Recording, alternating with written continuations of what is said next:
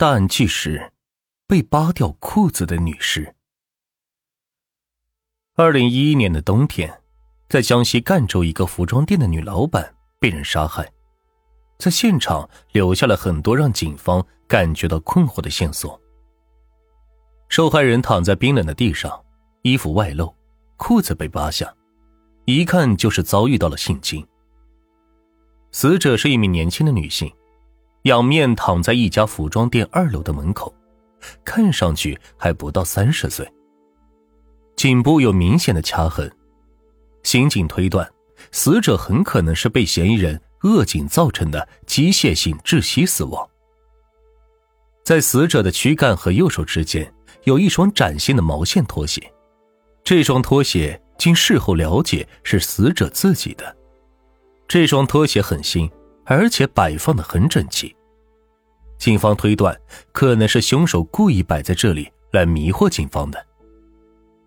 尸体几米之外有一个纸箱子，里边放着死者的手提包和钱包，钱包里边有几百元现金，所以警方推断嫌疑人作案的过程中对现场的翻动不是特别大。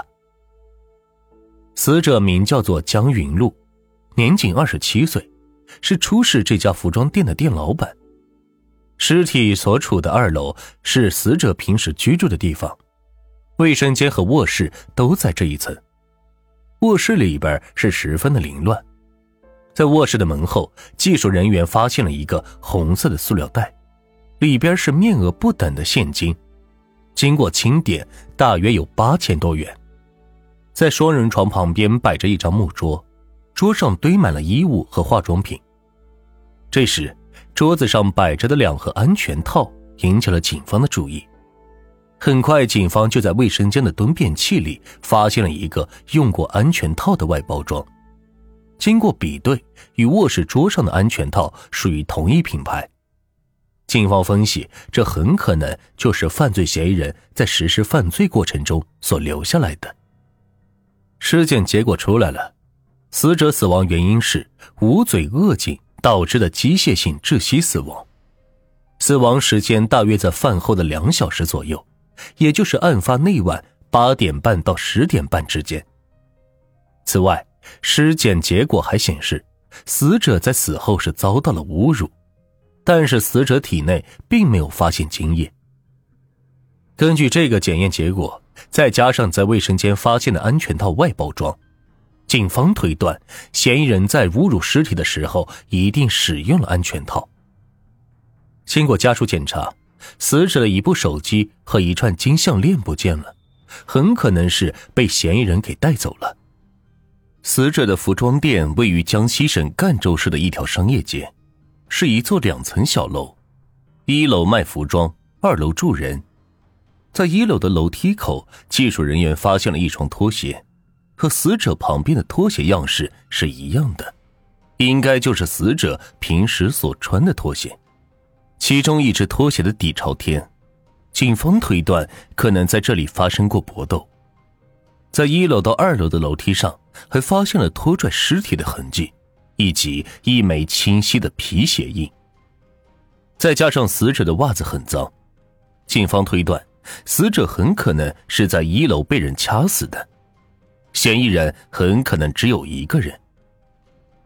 报案人是死者江云露的丈夫，他说，当天一大早他联系不上妻子，便匆匆忙忙的跑到店里，结果发现是出事了。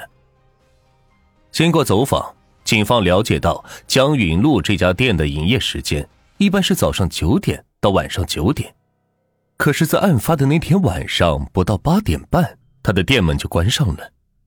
嫌疑人可能是在他关店门之前进入店里的。由于周围的人在案发当天晚上并没有听到呼救、叫喊等声音，警方推断嫌疑人在现场逗留的时间是比较短，可能一下子就把被害人掐死了。死者的丈夫介绍，他们结婚五年了，有一个孩子，平时也没有和什么人结仇。经过对现场可疑皮鞋印的分析。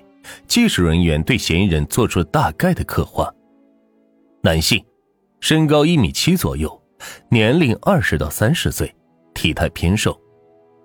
在死者的指甲缝中和现场提取的烟头中检测出同一男性的生物检材，但是在死者的脖子上却检出另外一名男性的生物检材。警方推断，其中一个生物检材肯定是嫌疑人所留下来的。在服装店的一楼，墙上是挂满了衣服，中间是堆满了鞋袜。空间虽然不大，但利用率却非常高。现场没有明显的搏斗痕迹，警方推断，要么凶手与被害人认识，要么凶手趁被害人不备下的手。警方还发现。在一楼一进门处的一处电脑主机的电源线都被拔了下来，但是经过技术人员分析，电脑本身并没有什么问题，所以这些线应该不是死者生前拔下来的。那么，如果是凶手所为的话，为什么凶手放着大量现金不要，却要搬走一台不值钱的电脑呢？而且，为什么到最后电脑的主机他又没有搬走呢？凶手对现金不感兴趣，却拿走了死者的项链和手机。凶手对死者的尸体进行了侮辱，还想拿走死者的电脑。究竟这个凶手是一个什么样的人？蒋云路所在的镇子大约有五六万人，案发现场所在的商业街是当地的繁华地带。案发时，街上所有的监控探头恰好都在维修。这给警方制造了不小的麻烦。考虑到嫌疑人想要搬走电脑的这个举动，侦查员对死者电脑进行了查看。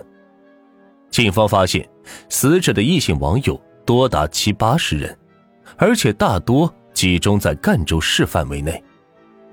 警方推断，死者很有可能是因为跟异性的交往出了问题。在蒋云路几十个网友中，警方发现。有一个名叫做齐天大圣的网友，非常的可疑。这个人在与蒋云路聊天过程中，曾经威胁，叫他断绝其他人的情人关系，要不然会对他不客气的。很快，警方找到了这名叫做齐天大圣的人，此人名叫做王新宇，是赣州市一家单位的工作人员，身高、体态和年龄都比较吻合警方的画像。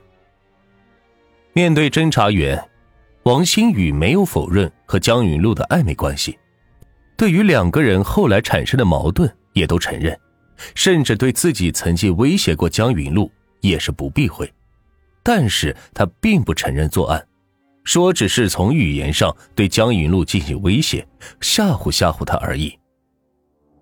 然而，当警方问起江云路遇害那天晚上的行踪时，王新宇却说想不起来了。更让警方感到可疑的是，王新宇的脖子上有两道血道子，很像是被人用指甲抓挠过的，而且是比较新鲜。那死者指甲缝里的生物检材会不会是来自于王新宇的脖子呢？鉴定结果很快就出来了，让警方意外的是，王新宇的 DNA 和死者身上的那两份生物检材都没有被比中。警方除了对死者网友进行调查之外，还对死者的通话记录进行了一个调查。一个比较特别的电话号码进入了警方视线。案发的那一天，也就是十一月十六日晚七点多，这个号码还和死者通话了几分钟，而死者跟这个号码之间的联系是十分的频繁。经查，这个号码的机主叫做张元凯，二十七岁。男性，是南康区一家工厂的工人，身高一米七一，体态偏瘦，十分符合警方对嫌疑人的刻画。更为重要的是，警方在之前询问王新宇的时候，王新宇就提到过张元凯。王新宇警告江云路不要再来往的人，正是这个叫做张元凯的人。根据王新宇所说，张元凯比较喜欢赌钱。经常找江云路借钱，江云路几乎是有求必应，在这几个月的时间里，总共借给张元凯上万元。那么，张元凯会不会因为还不上钱而产生杀机呢？面对侦查员，张元凯十分坦然，他说出事的那天晚上，江云露确实给他打过电话，不过那只是一个普通的催债电话，而他当时在单位的浴室洗澡，洗完澡就回宿舍休息了。这个情况得到张元凯工友的证实。就在一筹莫展的时候，侦查员突然想起了死者的丈夫，因为他自始至终都表现得很平静，根本不像刚死了妻子的样子。虽然在案发之初，警方就感觉江引路的丈夫不太对劲，但是毕竟人家家里刚出事没有证据，警方也不方便对他进行直接的调查。经过侧面了解，结婚之后，江允露和丈夫之间的感情一直不太好，直到案发前一个月，夫妻之间的矛盾才缓和下来，而缓和的原因是江允露怀孕了，也就是说，这起命案是。一尸两命。按照正常情况来说，死者丈夫应该非常悲伤，但是死者丈夫很正常，像没发生什么大事一样。虽然现场发现的皮鞋印和死者丈夫并不一致，但针对死者丈夫的秘密调查还是迅速展开了。但是很快的，警方就从死者公婆那里得知，死者遇害那天晚上，死者丈夫是在家里住的。貌似死者丈夫没有作案时间。这时，有侦查员提出疑问：死者公婆只是说死者丈夫当天晚上在家住，那么在案件发生的八点半到十点半之间，死者丈夫到底是不是在家里，还是一个疑问。为了弄清楚这个疑问，警方再次找到死者公婆，经过回忆，老人想起了案发那天晚上。儿子回家比较晚，大约是晚上十点左右回来的。